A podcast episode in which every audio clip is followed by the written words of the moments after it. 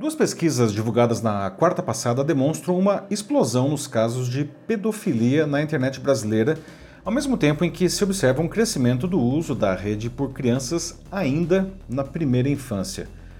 O problema gravíssimo dispara vários questionamentos sobre responsabilidades pelo seu crescimento e buscas por caminhos para a diminuição. A primeira delas, da SaferNet, organização que é referência no combate a crimes digitais no país, aponta que novos casos de imagens de abuso e de exploração sexual infantil chegaram a 54.840 entre 1 de janeiro e 30 de setembro desse ano, frente a 29.809 no mesmo período do ano passado, um crescimento de 84%.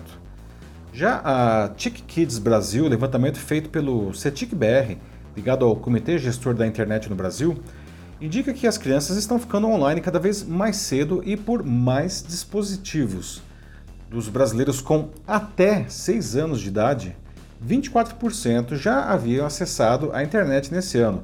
Em 2015, primeiro ano da pesquisa, eram 11%. No dia anterior, 41 estados e o governo federal americano iniciaram processos contra a Meta, dona do Facebook e do Instagram, alegando que essas plataformas prejudicam crianças com recursos viciantes. As ações representam o esforço mais significativo das autoridades para controlar os seus impactos na saúde mental de jovens. Bom, a coincidência de datas evidencia o tamanho do desafio para proteger crianças e adolescentes no meio digital. Assim como acontece com adultos, eh, ele é um, uma fonte de valor inestimável para a realização de atividades e para entretenimento. Porém, os jovens são muito mais suscetíveis a abusos e ao desenvolvimento de dependência que os mais velhos, especialmente quando não recebem as devidas orientações. Eu sou Paulo Silvestre, consultor de mídia, cultura e transformação digital, e essa é mais uma pílula de cultura digital para começarmos bem a semana, disponível em vídeo e em podcast. Um destaque da SaferNet preocupa particularmente, cresce a quantidade de crianças e de adolescentes que produzem e enviam fotos e vídeos com conteúdo sexual de si mesmos em troca da promessa de dinheiro e de presentes pelos predadores digitais. Isso está em linha com dados da Polícia Federal sobre crimes cibernéticos vitimando crianças e adolescentes. Foram 627 nesse ano contra 369 no ano passado, um aumento de 69,9%.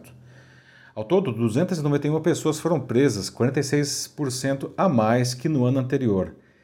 Esses dados foram divulgados no dia 16 de outubro no lançamento do programa De Boa na Rede do Ministério da Justiça e Segurança Pública, idealizado para orientar na criação de um ambiente digital seguro para crianças e adolescentes. A TIC Kids Brasil aponta também que 95% dos brasileiros entre 9 e 17 anos estão online. Nas classes A e B são 98%, mas o grupo que mais cresce é o das classes D e E, que passou de 56% em 2015 para 89% nesse ano. O celular é usado por 97% deles, mas aumenta o uso da TV por 70% e do videogame por 22%. O único meio em queda é o computador, que era usado por 64% em 2015 e agora não passa de 38%.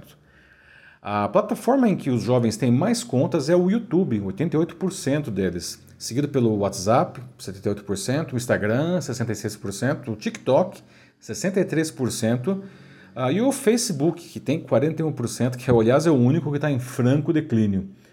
Mas pelo uso, o líder é o Instagram, que é preferido por 36% nessa faixa etária, seguido pelo YouTube, 29%, o TikTok colado, 27% e o Facebook com míseros 2%. Né?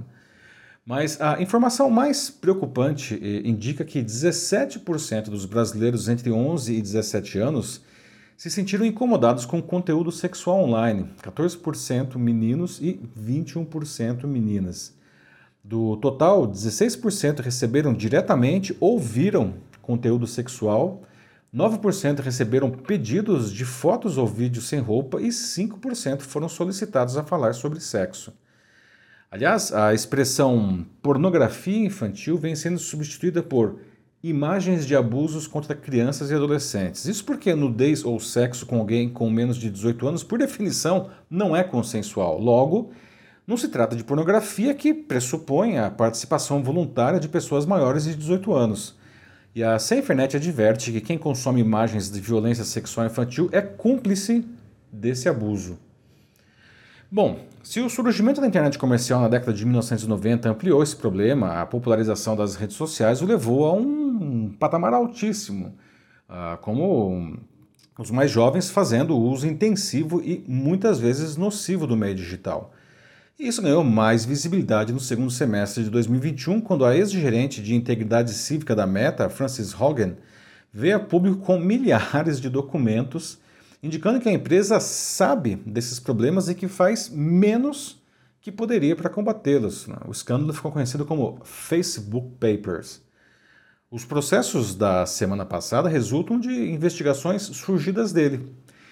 Em comunicado, a Meta disse que está, abre aspas, decepcionada com o fato de que, em vez de trabalhar de forma produtiva com empresas de todo o setor para criar padrões claros e adequados à idade dos muitos aplicativos que os adolescentes usam, os procuradores gerais escolheram esse caminho.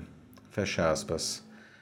Bom, as empresas donas das redes sociais de fato criam mecanismos para mitigar o problema, como a possibilidade de pais e mães acompanharem o que seus filhos fazem nessas plataformas, uh, limitadores de tempo de uso e identificação de atividades que podem estar associadas a comportamentos de risco.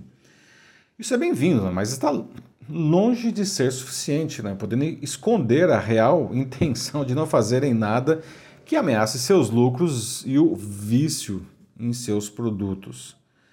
Recursos para alterar a própria imagem em busca de um, um ideal de beleza inatingível né? não são combatidos nessas redes, não sendo até incentivados por essas plataformas.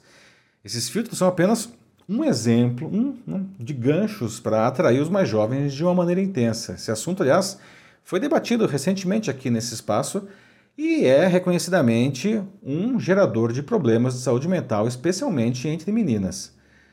Ao oferecer essas ferramentas de controle parental, as empresas aparentemente repassam a responsabilidade de se evitar os problemas de crianças e adolescentes a seus pais e mães, livrando-se do seu papel nesse processo. Ah, mas ela continua, essa responsabilidade das plataformas continua existindo e é imensa. Pais e mães devem acompanhar de perto o que seus filhos fazem online. Claro, não, isso deve ser feito com um olhar de acolhimento e orientação, né? nunca de, de, repressão ou crítica. Não há espaço para indiferença, não. os predadores digitais estão à solta.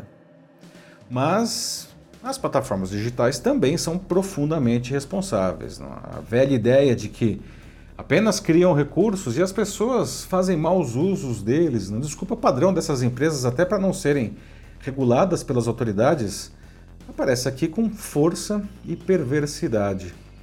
Até quando elas continuarão com essa sua liberdade anárquica? É isso aí, meus amigos. Bom, você acha que seus filhos estão protegidos enquanto usam as mais diferentes plataformas digitais?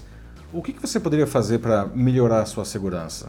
Se você quiser debater sobre isso na sua empresa ou instituição, mande uma mensagem aqui para mim que vai ser um prazer conversar com vocês. Eu sou Paulo Silvestre, consultor de mídia, cultura e transformação digital. Um fraternal abraço. Tchau.